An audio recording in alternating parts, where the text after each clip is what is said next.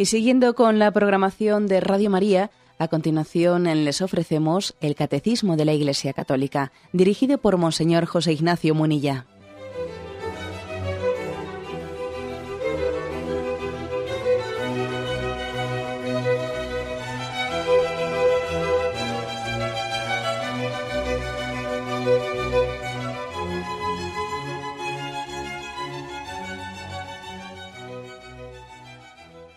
Cordial saludo a todos los oyentes de Radio María.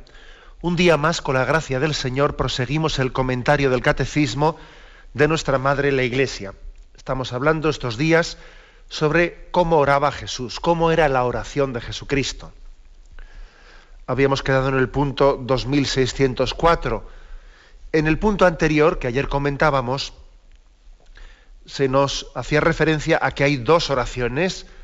En los Evangelios recogemos especialmente dos oraciones muy indicativas de cómo oraba Jesús, dos oraciones cortas. Luego también hay una más larga de la que hablaremos más tarde, pero dos oraciones cortas que son verdaderamente reveladoras del alma orante de Jesús.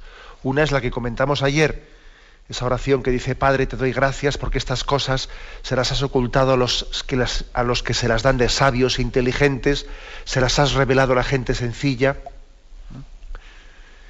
Y la segunda, eh, el segundo texto que hoy vamos a comentar es el de Juan 11, eh, que está en el punto 2604 y sin más prolegómenos vamos a leerlo. La segunda oración es narrada por San Juan, eh, Juan 11, 41, 42, que es la oración que hizo Jesús en el momento de justamente antes de la resurrección de Lázaro. Dice, la acción de gracias, bueno, casi lo voy a leer primero, ¿eh? lo voy a leer el texto. Jesús, de nuevo profundamente emocionado, se acercó a la tumba de Lázaro. Era una cueva cuya entrada estaba tapada con una piedra. Jesús les ordenó, quitad la piedra.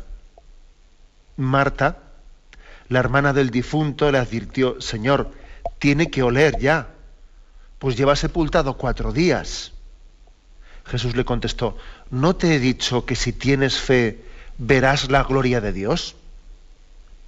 Quitaron pues la piedra y Jesús, mirando al cielo, exclamó, ¿eh? aquí viene la oración de Jesús, ¿eh? a la que se refiere este punto de hoy que comentamos en el catecismo. Jesús mirando al cielo, está rodeado de gente y mira al cielo exclamando, Padre, te doy gracias porque me has escuchado yo sé que me escuchas siempre. Si me expreso así, es por los que están aquí, para que crean que tú me has enviado. Dicho esto, exclamó con voz potente, Lázaro, sal fuera. Y salió el muerto, con las manos y los pies ligados con vendas y la cara envuelta en un sudario. Jesús les dijo, quitadle las ventas, las vendas, y dejadlo andar bueno, nos, impresionan dos versículos especialmente, ¿no? Estos dos versículos en los que Jesús, rodeado de, todos aquellos que estaban eh, acompañando a la familia de Lázaro en ese duelo, Jesús de repente interrumpe la conversación que tenía con ellos, mira al cielo y tiene con el Padre, con el Padre esta oración, este desahogo del corazón, que para nosotros es una auténtica lección. Son perlas, ¿no? Esos versículos son perlas en los que Jesús nos, indica, nos muestra cómo él hablaba con Dios Padre. Son versículos de una intimidad máxima que nos interesan muchísimo, claro. Nos interesa muchísimo porque Jesús ha sacado una especie de fotografía interna de cuál era su oración con el Padre. Una oración que la mayoría de las veces pues, no, no ha sido recogida en los evangelios, porque permanecía oculta en esa intimidad entre Jesús y el Padre. Pero gracias a Dios también hay algunos pasajes evangélicos como este, en el que se nos permite meternos ahí dentro. Bueno, ¿qué es lo que destaca ¿no? el catecismo de este, punto, de, este texto, de esta oración de Jesús? Dice, la acción de gracias precede al acontecimiento. Esto es lo primero que dice, este punto del catecismo. Bueno, pues que es sorprendente que haya comenzado diciendo, Padre, te doy gracias porque me has escuchado. Hombre, si todavía no se lo has pedido, ¿Eh? Espérate un poco, Jesús, a que tú le hayas pedido al Padre el milagro de la resurrección de Lázaro y después de que te lo haya concedido, entonces ya, ya te ha escuchado y darás gracias después, ¿no? Pues fíjate qué sorpresa que Jesús comienza diciendo, antes de pedir nada, Padre, te doy gracias porque me has escuchado. Yo sé que siempre me escuchas. Si me expreso así, es por los que están aquí, para que crean que tú me has enviado. Es la primera sorpresa, ¿no? La primera sorpresa que, que tenemos al ver cómo reza Jesús. Él va a rezar sabiendo conscientemente que antes de ir a rezar ya ha sido escuchado. Dice el catecismo comentando esto, la acción de gracias precede al acontecimiento. Padre, te doy gracias por haberme escuchado, lo que implica que el Padre escucha siempre su súplica. Y Jesús añade a continuación, yo sabía bien que tú siempre me escuchas, lo que implica que Jesús por su parte pide de una manera constante. Bueno, luego vamos a continuar, pero hacemos un, comentario a este respecto. ¿eh?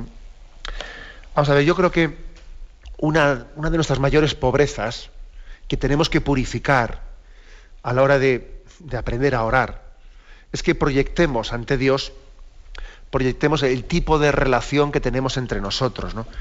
Y entre nosotros tenemos una, una relación muchas veces, pues utilitarista, ¿no? Vamos a ver, confío en, el prójimo en la medida en que el prójimo me es digno de confianza, ¿no?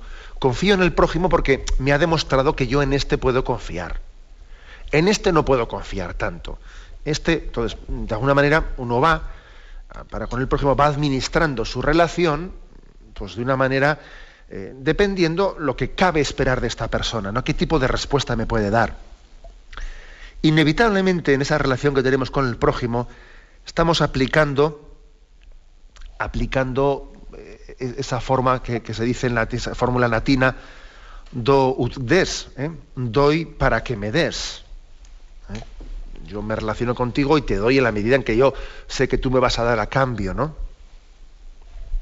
Estamos muy condicionados ¿no? por esta, esta relación utilitarista que tenemos entre nosotros.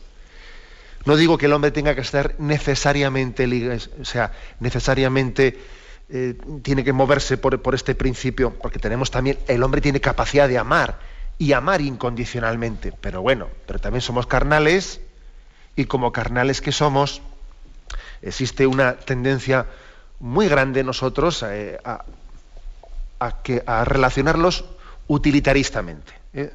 Do ut des, doy para que me des, ¿no? Es decir, que hacemos un cálculo de, reciprocidad que es como un móvil interesado de la acción. Nuestra acción tiene un móvil, ¿no? ¿Cuál es el móvil de, mi acción? ¿Cuál es el motor de mi acción? El cálculo de reciprocidad. Yo calculo que este me va a dar y entonces yo también le doy porque sé que él me va a dar, etc. Acordaros de ese, de ese pasaje del Evangelio que dice, ¿no? Si, si dais únicamente a aquellos de los que esperáis recibir, qué beneficio tenéis, ¿no? ¿Qué mérito tenéis? Si estáis dando esperando a cambio. existe, existe esta, esta forma de actuación en nosotros que es muy carnal, y, bueno, muy explicable desde la lógica eh, carnal, pero que evidentemente estamos llamados a trascender. Y lo gordo del asunto es que este tipo de, eh, relación utilitarista, pues no únicamente la tenemos entre nosotros, sino que es que hasta también tenemos la, el riesgo de proyectarla con Dios. Entonces también uno con Dios se dirige a Él, eh, pues eso, ¿no? Como se dice en las religiosidades profanas, ¿no? Que los dioses te sean propicios, que te sean propicios, ¿no? Entonces, a ver si yo, haciendo determinado rito, consigo que los dioses me sean propicios, ¿no? Y que los dioses vengan a satisfacer eso que yo estoy buscando y procurando en ellos esa expresión de religiosidad pagana, ¿no? que los dioses te sean propicios, en el fondo, ojo que tenemos el riesgo todos ¿no? de, de estarla, no de una manera tan fuerte ¿no? como esa expresión indica, pero sí de una manera infiltrada, infiltrada puede estar presente en nuestra oración, en nuestra relación con Dios. Y resulta que Jesús nos sorprende cuando se dirige al Padre con una gratuidad en la relación total, una gratuidad total. La sorpresa es que Jesús le dice al Padre, Padre, te doy gracias porque ya me has escuchado. y se lo dice antes de habérselo pedido. Es decir, que hay una confianza plena entre Cristo y el Padre de que la voluntad del Padre va a ser, mm, va a ser lo mejor para el Hijo. Y el Hijo no busca otra cosa que la voluntad del Padre. Es una auténtica lección para nosotros en nuestra, eh, en nuestra forma de relacionarnos con Dios. Uno para orar bien, para orar bien, tiene que saber de antemano que ya ha sido escuchado. Tiene que saber de antemano que Jesús, que Dios en Jesucristo nos, nos, nos, quiere y nos ama mucho más de lo que yo me quiero a mí mismo, que tenemos el problema incluso de que yo a veces no me quiero bien a mí mismo y no sé lo que me conviene, no sé lo que me conviene, y Dios me va a dar más, me va a dar más de lo que yo incluso le voy a pedir. El amor incondicional de Dios supera mi petición, supera mi petición. Dios me quiere mucho mejor, más y mejor de lo que yo me quiero a mí mismo. Por eso uno comienza orando y diciendo, Padre, te doy gracias porque ya me has escuchado. ¿eh? Esta es, una, eh, es un punto de partida. Orar bien supone esto. Si, no tenemos fe en esto, ya vamos mal. Ya vamos mal. Porque parece que yo tengo que hacer un pulso con Dios. Eh, hazme caso, que me quieras. Te he dicho que me des esto y no lo otro. Pero hombre, pero, pero, pero ¿a dónde vas? ¿A dónde vas eso, no? Es decir, tú, estás partiendo de una imagen de Dios que es proyección de tus miserias. ¿Tú, te piensas que Dios es como tú o qué? ¿Mm? Por eso confía, confía en la voluntad de Dios, confía en que Él te ama incondicionalmente. Solamente uno puede dirigirse de esa manera a Dios Padre, ¿no? Y Jesús nos lo enseña claramente. Mm, también uno entiende al escuchar esto de cómo Jesús da gracias antes de haber pedido, te doy gracias porque me has escuchado, entiende otros pasajes del Evangelio, por ejemplo, ese pasaje del Evangelio de Mateo, dice, tened fe en Dios, yo os aseguro que quien dice a este monte, quítate y arrójate al mar, y no vacile en su corazón, sino que crea que va a suceder lo que dice, lo obtendrá. Por eso os digo, todo cuanto pidáis en la oración, creed que ya lo habéis recibido y lo obtendréis curioso este pasaje del Evangelio. ¿eh? Dice, tú cuando vayas a pedir, tú cree firmemente que ya te ha sido dado antes de pedirlo y lo tendrás. Esto refuerza un poco lo que acababa de afirmar antes. Es decir, eh, se trata de decir, yo voy a pedirle a Dios, pero yo sé que Él, que Él me quiere más que de lo que yo me quiero a mí mismo, con lo cual Él, Él como como padre amoroso que es, Él me va a dar lo que necesito. Con lo cual yo ya sé, yo ya sé que, mm, que me va a dar lo que le he pedido, o incluso es posible que mejorado, que mejorado. ¿Mm? Igual a mí me cuesta entenderlo, me cuesta entenderlo, pero yo sé que lo que Él me va a dar es lo que yo le pedía y es posible que bastante mejor. Por eso dice, ¿no? Por eso os digo, cuando pidáis en la oración, creed que ya lo habéis recibido y lo tendréis. ¿eh? Al final, la clave de la oración, para hacer bien la oración, es esta. es decir, saber, mm, saber que yo me confío plenamente al amor misericordioso de Dios. Confío plenamente en su amor, en su voluntad hacia mí. Me fío más de Él que de mí mismo, vamos. Este es el punto básico, el punto de el punto de partida para toda oración bien hecha. Al mismo tiempo, uno eh, se mete en esta, en esta frase de Jesús y dice el catecismo, implica que el, eso de que el Padre escucha siempre la súplica de Jesús, implica que Jesús está continuamente orando con el Padre. O sea, que Jesús tiene esa experiencia. Padre, yo sé que tú siempre me escuchas. ¿Eh? O sea, que es que ahora no es la primera vez que hablamos tú y yo. Si el corazón de Jesús está siempre unido al corazón del Padre, ¿no? Hay una comunicación eh, directa, continua, no esporádica, no de vez en cuando. No eso de la última vez que te pedí, me diste o no me diste, que no, hombre, que no. Sino que hay de continuo entre nosotros una, una comunicación y por eso mm, yo sé que tengo la experiencia de que Dios siempre ha querido el bien para mí. Dios me ha dado mucho más de lo que yo, de lo, que yo pensaba, ¿no? que era bueno para mí. Esa experiencia tiene que tenerla el cristiano. Ocurre a veces, ocurre que, mm, que tenemos que vivir el contraste de que lo que yo pensaba que era bueno para mí, pues resulta que, que Dios pensaba otra cosa. Entonces ese acto de confianza en Dios, pues tiene que verse purificado porque uno resulta que está pasando penurias, está pasando situaciones de prueba, está pasando persecuciones, lo está pasando mal, y él le pide a Dios que le libere de su angustia, de su pobreza, de su persecución, ¿eh? Y ve que, que, Dios aparentemente, aparentemente parece que no le escucha, ¿no? Pero sin embargo el creyente sigue confiando en Dios y dice, yo sigo, yo sigo creyendo firmemente en que mi oración es escuchada. Aunque no, no la vea yo realizada como yo esperaba verla desde el primer momento. ¿eh? Por ejemplo, por ejemplo, algunos textos que solemos rezar en la liturgia de las horas. ¿no?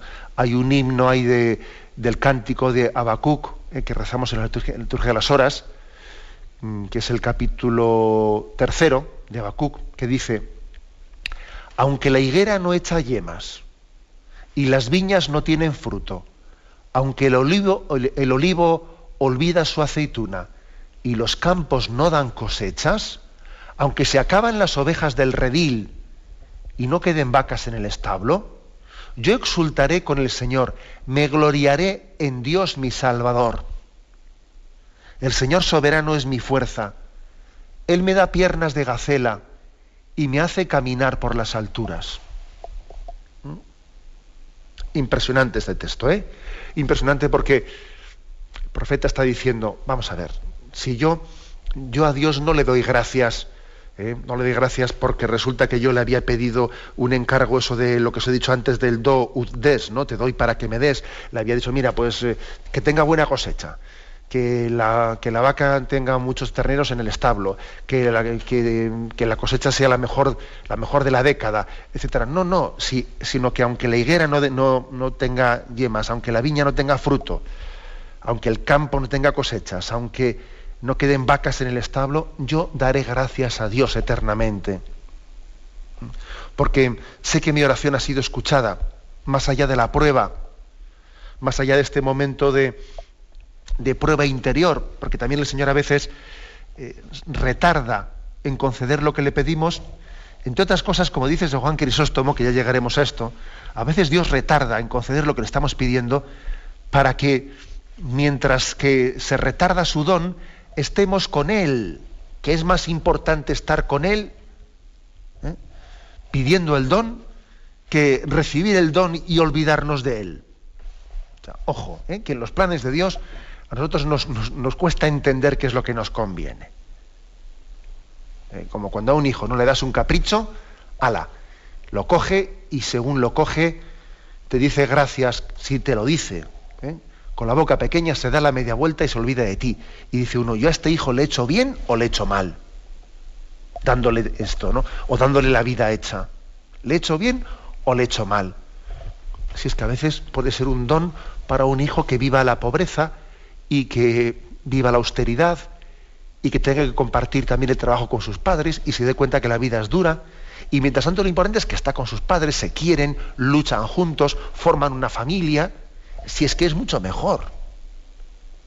En los planes de Dios puede ser infinitamente mejor, ¿no?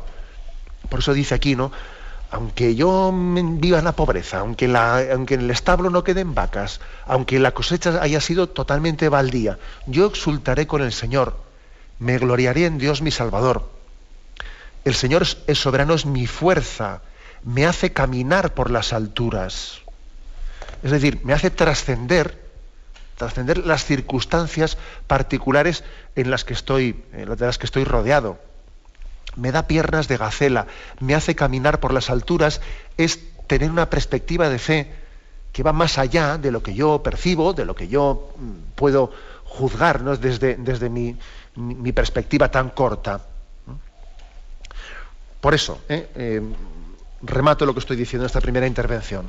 Lo remato diciendo, vamos a ver, lo principal en la oración que Jesús nos enseña en este texto de la resurrección de Lázaro es que cuando estaba Lázaro totalmente muerto todavía, cuando estaba allí, eh, que olía, en el sepulcro, antes de haberle pedido al Padre por la resurrección de Lázaro, le dice, Padre, te doy gracias porque sé que me has escuchado. Padre, yo sé que tú me has escuchado y todavía no te lo he pedido, pero sé que me lo has escuchado y sé que tu voluntad es la mejor para Lázaro, para sus hermanas, Marta y María, para, para todos los que están aquí alrededor. Yo confío en que la voluntad del Padre es la mejor para todos nosotros. Tenemos un momento de reflexión y continuamos enseguida.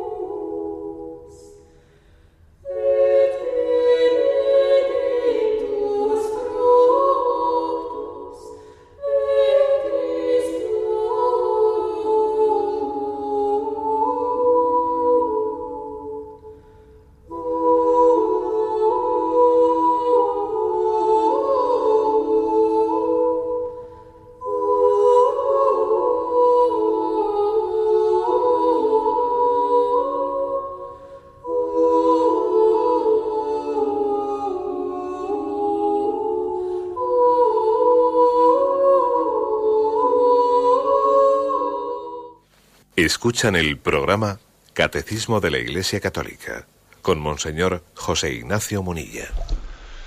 Continuamos en el día de hoy la explicación del punto 2604. En él hemos leído el, el texto de la oración que hizo Jesús antes de la resurrección de Lázaro. Una oración impresionante en la que Jesús ora al Padre, Padre, te doy gracias porque sé que me, tú siempre me escuchas, pero te lo digo por los que me están escuchando, por los que nos rodean en este momento. Están ellos siendo testigos de cómo Jesús tiene una oración con el Padre, una oración continua, una oración de continua confianza, una oración de continua comunicación. Y Jesús quiere compartirla en voz alta, ¿no? En voz alta ante ellos.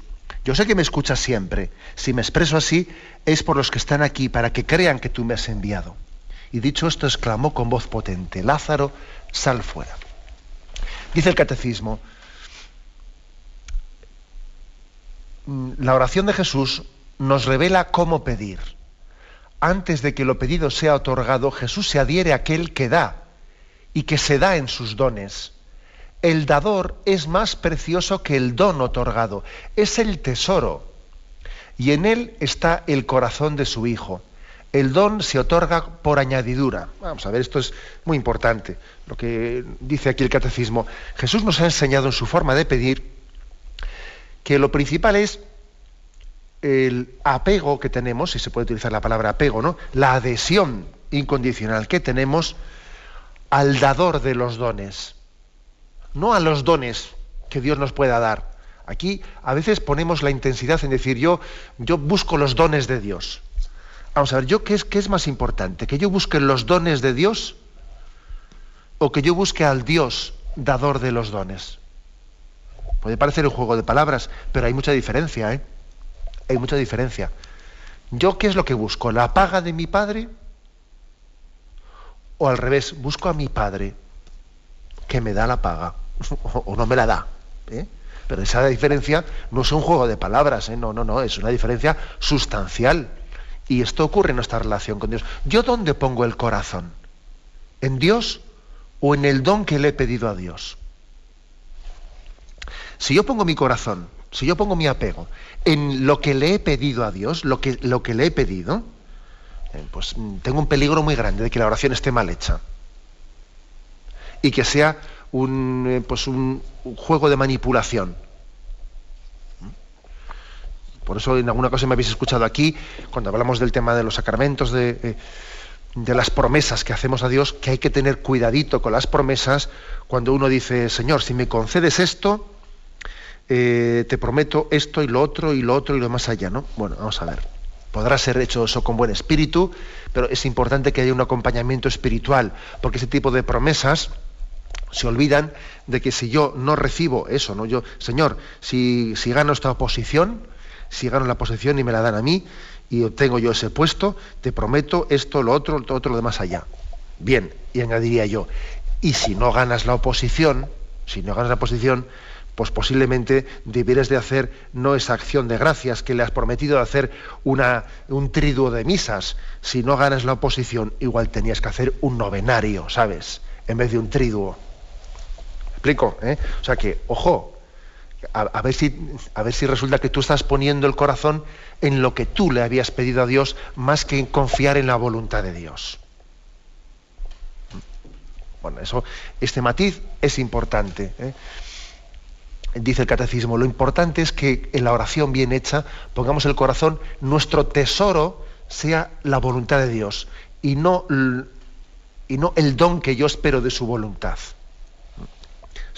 También me habéis escuchado en este programa pues un ejemplo de esos un poco gráficos para intentar captar esto, ¿no? Captarlo pues por ejemplo, el ejemplo se trata de lo siguiente, que estamos en, estamos en nuestra casa y recibimos pues una visita sorpresa y la visita es que alguien nos trae pues un ramo de flores eh, precioso y de esos que te envía pues una, eh, pues una tienda de estas de pues que te envían a, a, distancia un ramo de flores y uno lo recibe, bueno, pues igual le da una propina al que lo ha traído a casa y lo coloca, lo coloca anda, si hay una tarjeta, una tarjeta a alguien que ha enviado esto, la tarjeta ni la mira, la tira a la basura y coloca pues el ramo de flores en el sitio donde más puede embellecer el, pues el salón, ¿no?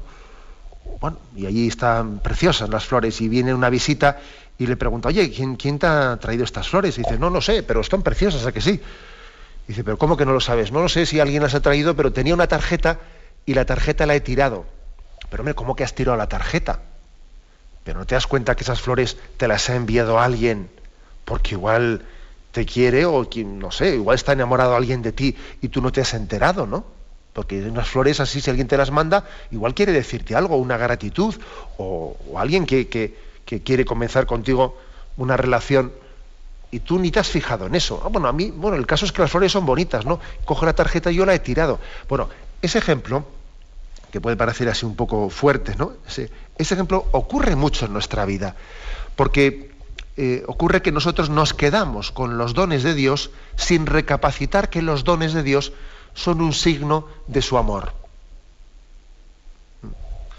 Y hemos puesto más el corazón en el don que me ha dado que en quién me lo ha dado y, por, y en el amor que le ha movido para dármelo hemos puesto más ¿eh? el corazón en el, don que en el dador de los dones.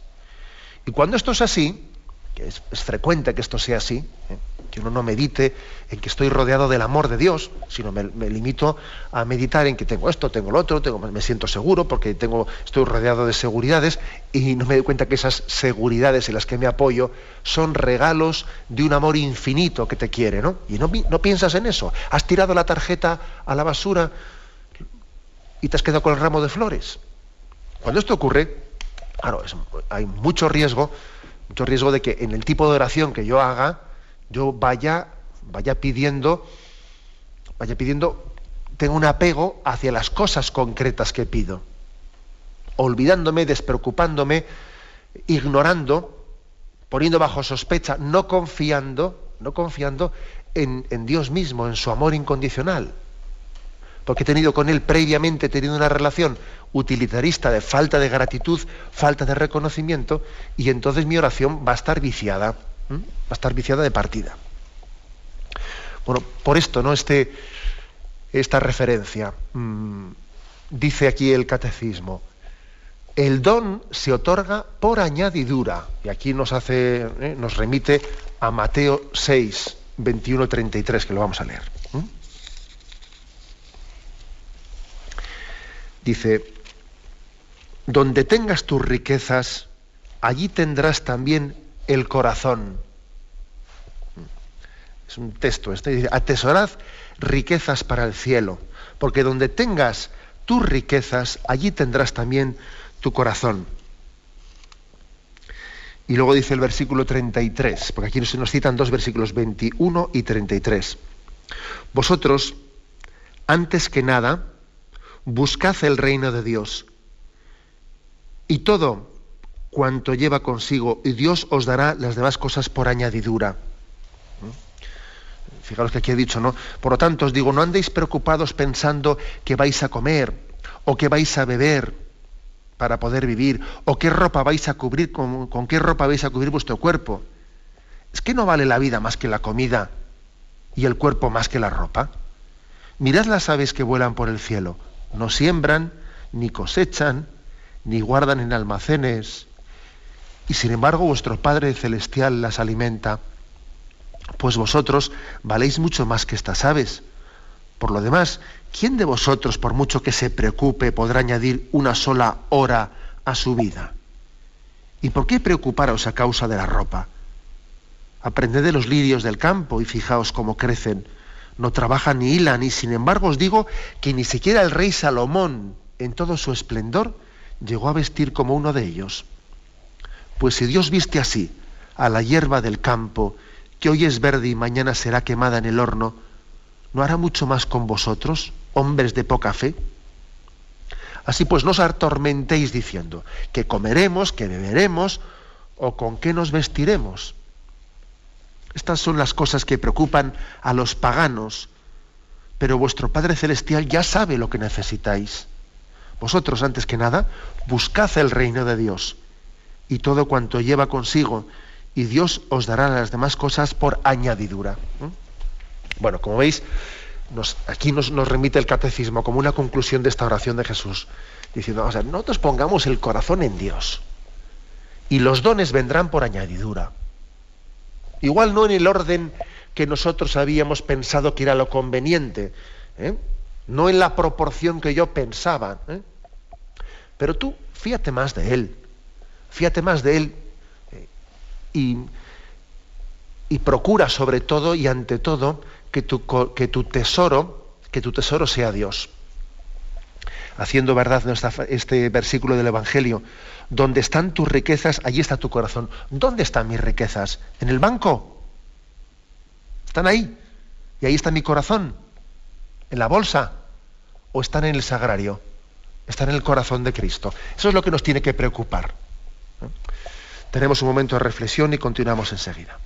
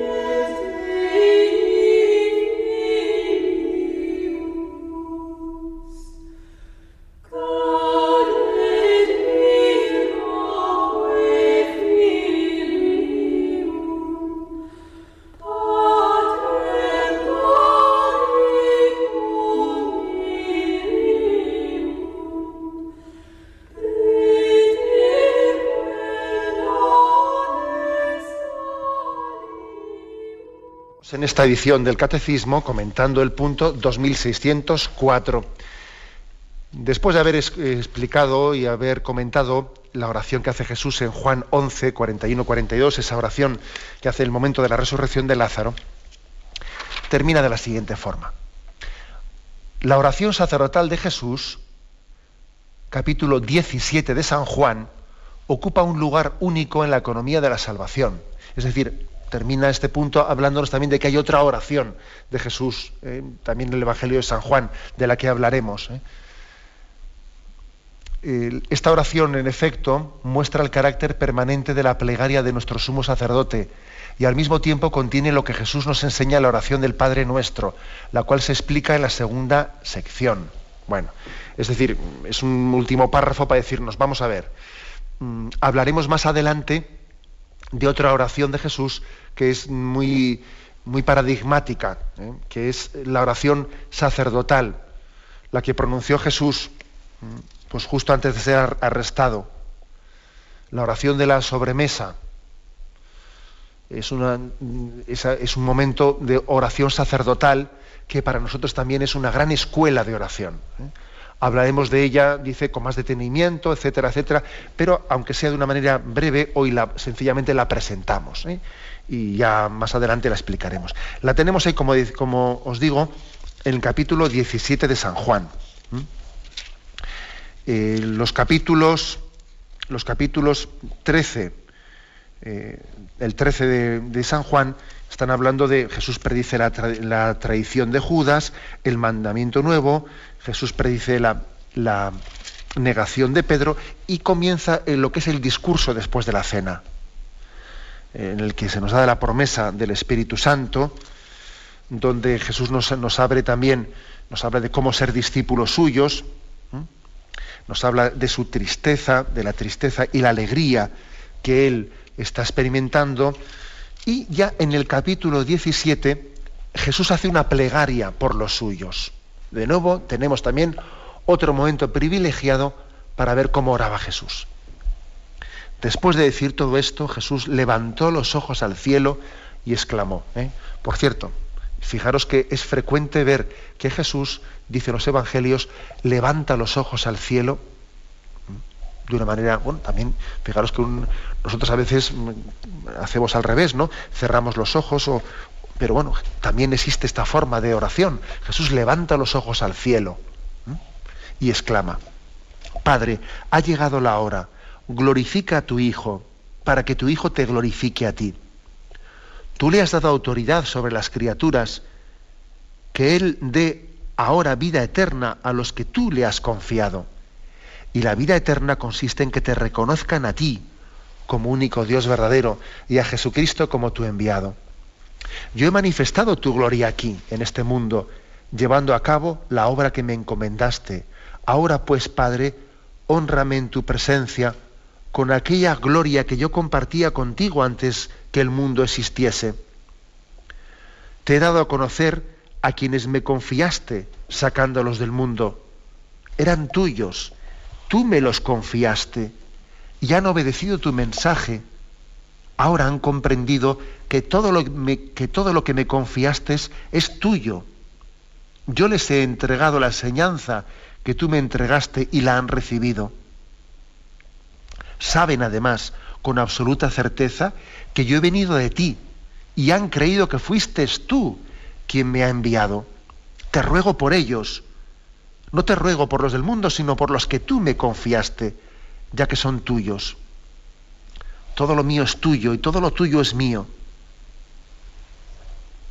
Bueno, como veis, mm, hay una oración intimísima entre Cristo y el Padre en la que Jesús le está presentando al Padre especialmente aquellos que le han sido confiados. Padre, tú me enviaste y me diste una, una tarea, una encomienda.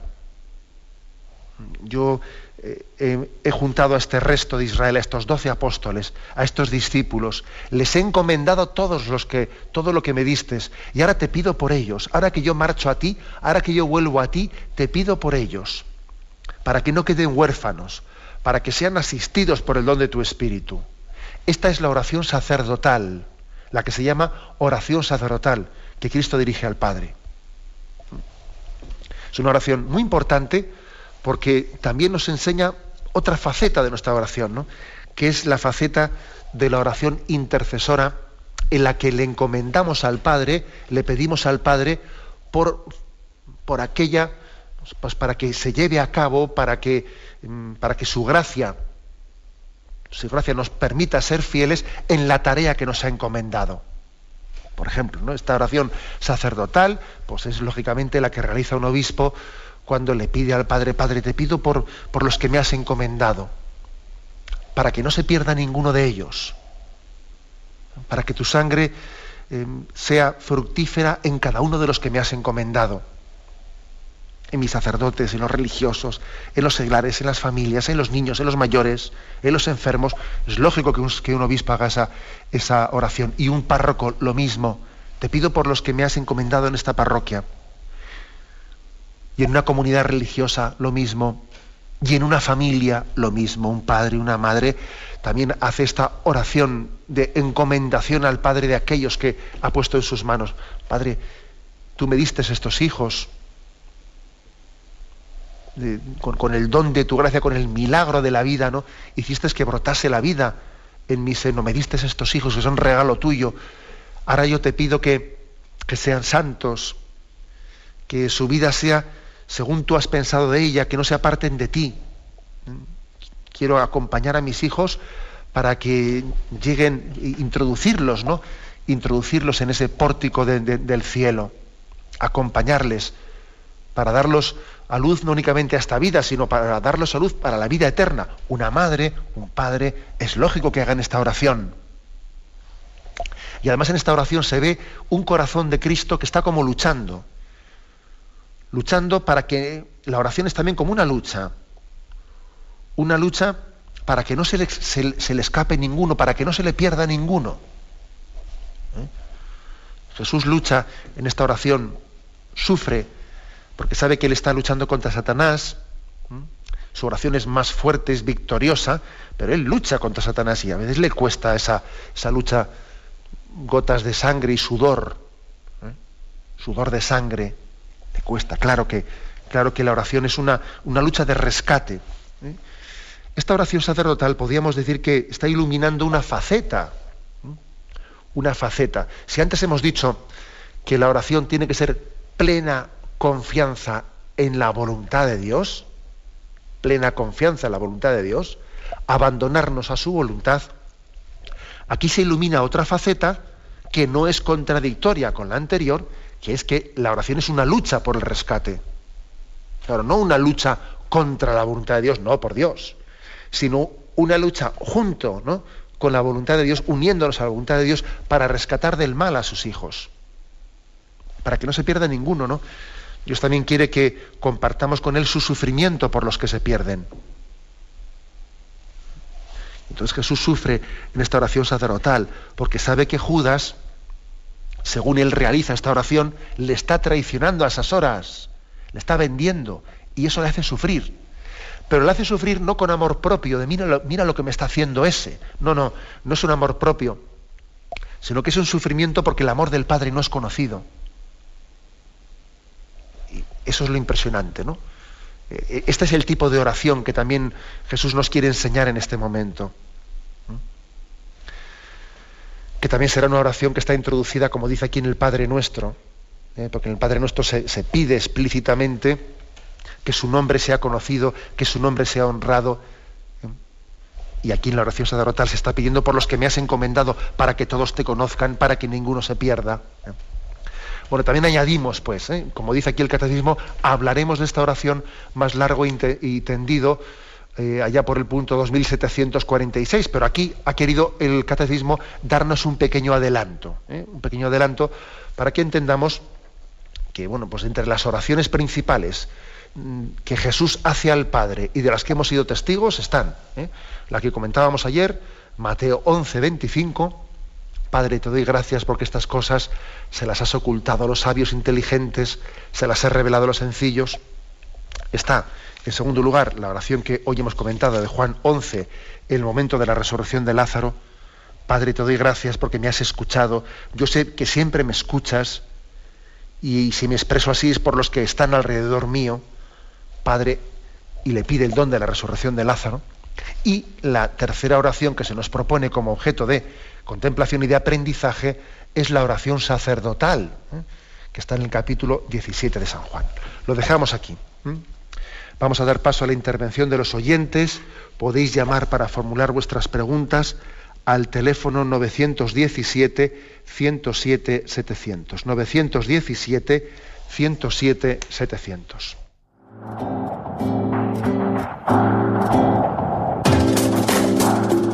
Estos voluntarios que dan su tiempo generosamente en el día a día. Un cordial saludo a todos los oyentes de Radio María. Un día más, con la gracia del Señor, proseguimos el comentario del Catecismo de nuestra Madre la Iglesia.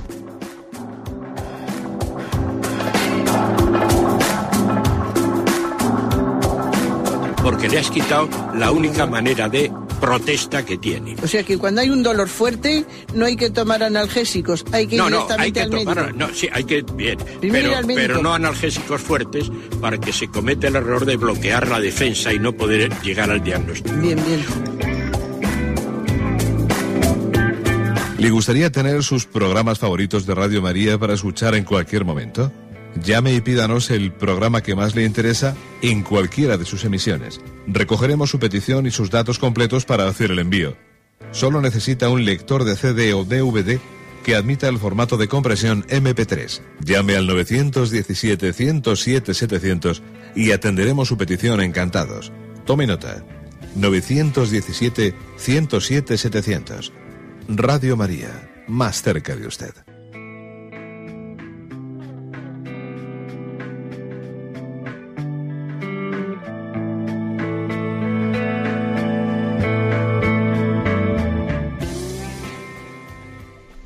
Sí, buenos días, ¿con quién hablamos? Eh, soy Blanca Amelia. Adelante, le escuchamos. Eh, le quería hacer una pregunta sobre la oración.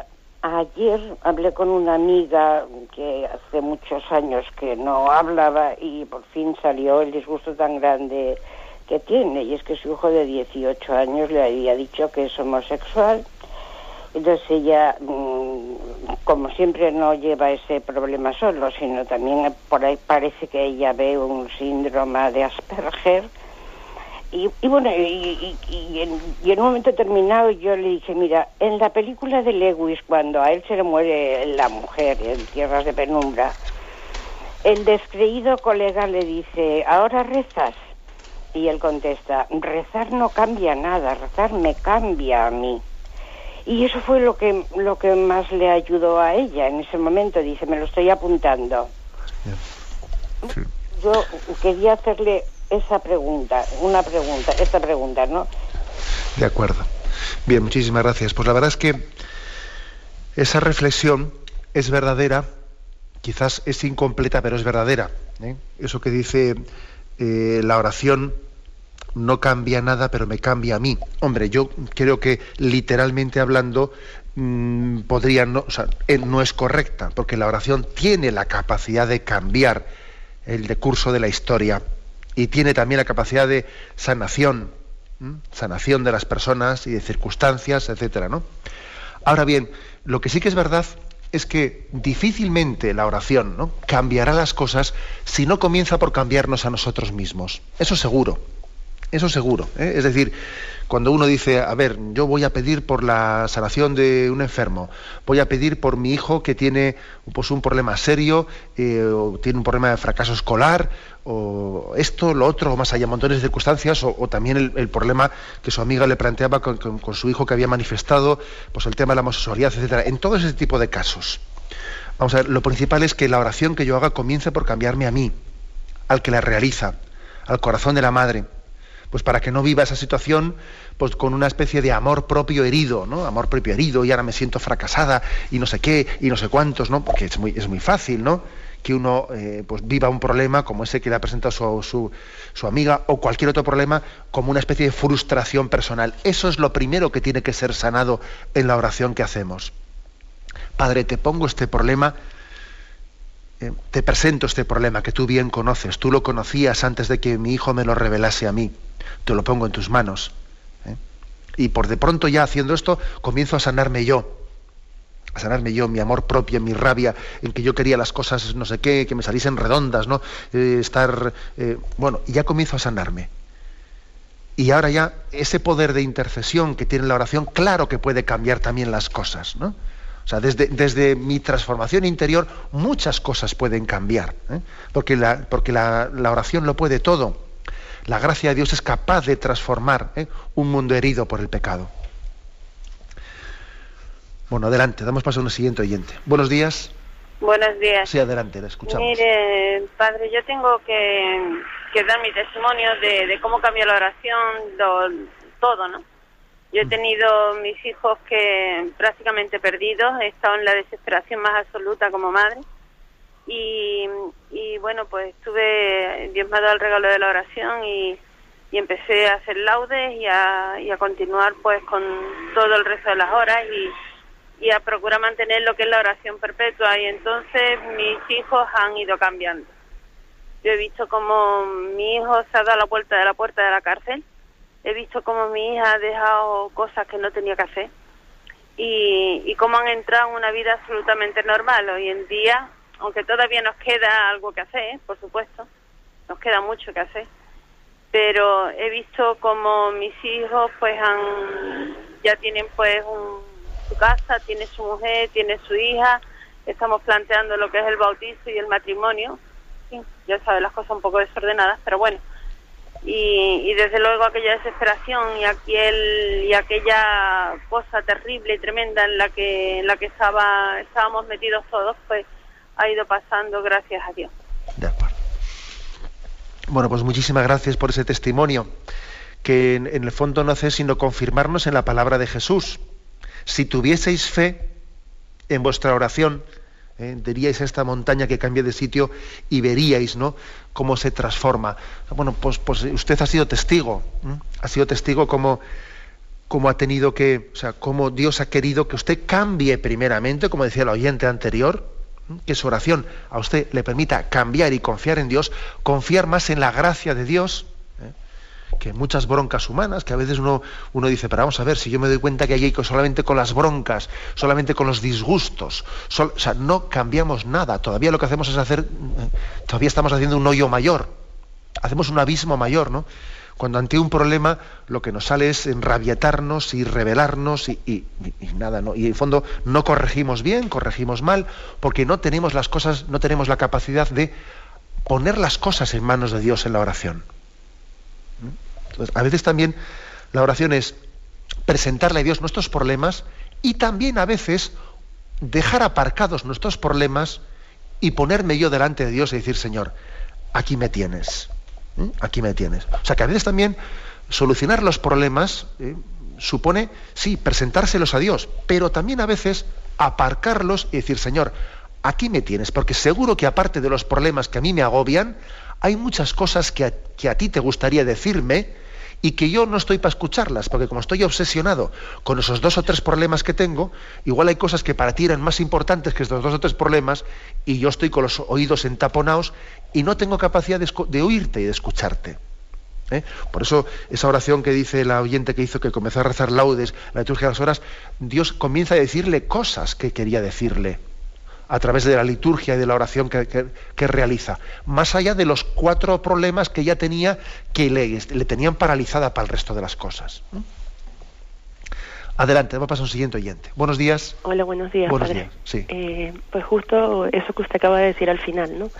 Em, yo oro de la, manera más sencilla, ¿no?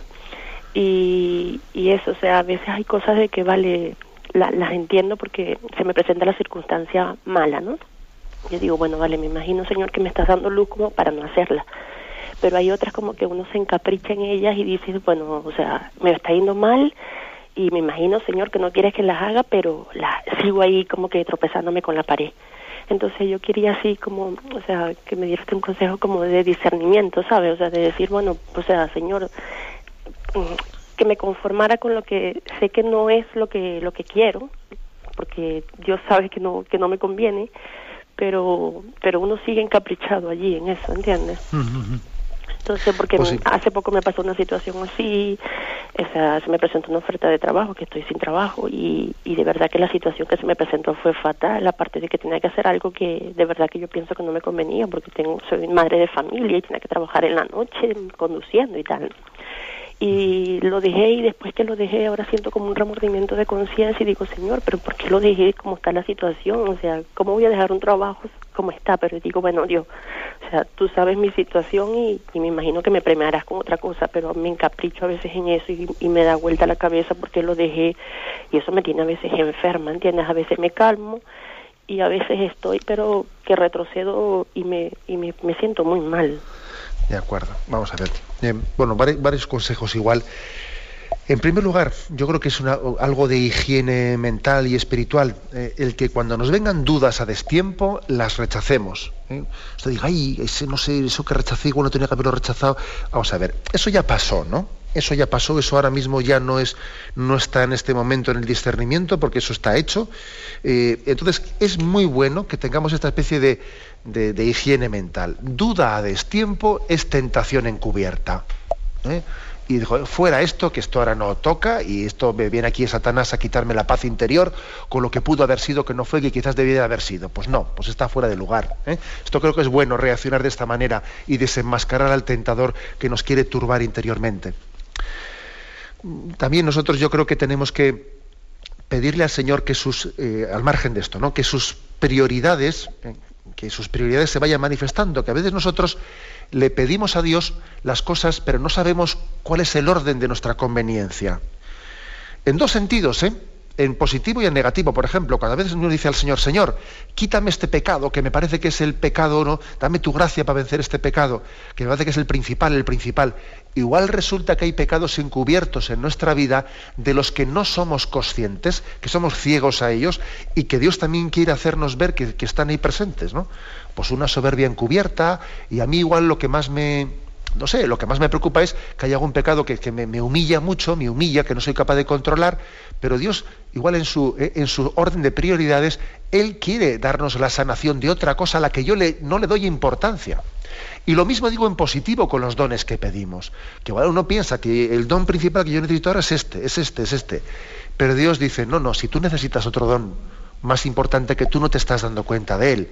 ¿eh? Y en la pedagogía y en las prioridades de Dios quiere conducirlo. Es decir, confiar mucho en que los caminos de Dios no son nuestros caminos, ¿no? Su mente no es nuestra mente y confiar en, en el orden de prioridades que Dios vaya estableciendo en nuestra vida. Tenemos el tiempo cumplido. Me despido con la bendición de Dios Todopoderoso, Padre, Hijo y Espíritu Santo. Alabado sea Jesucristo.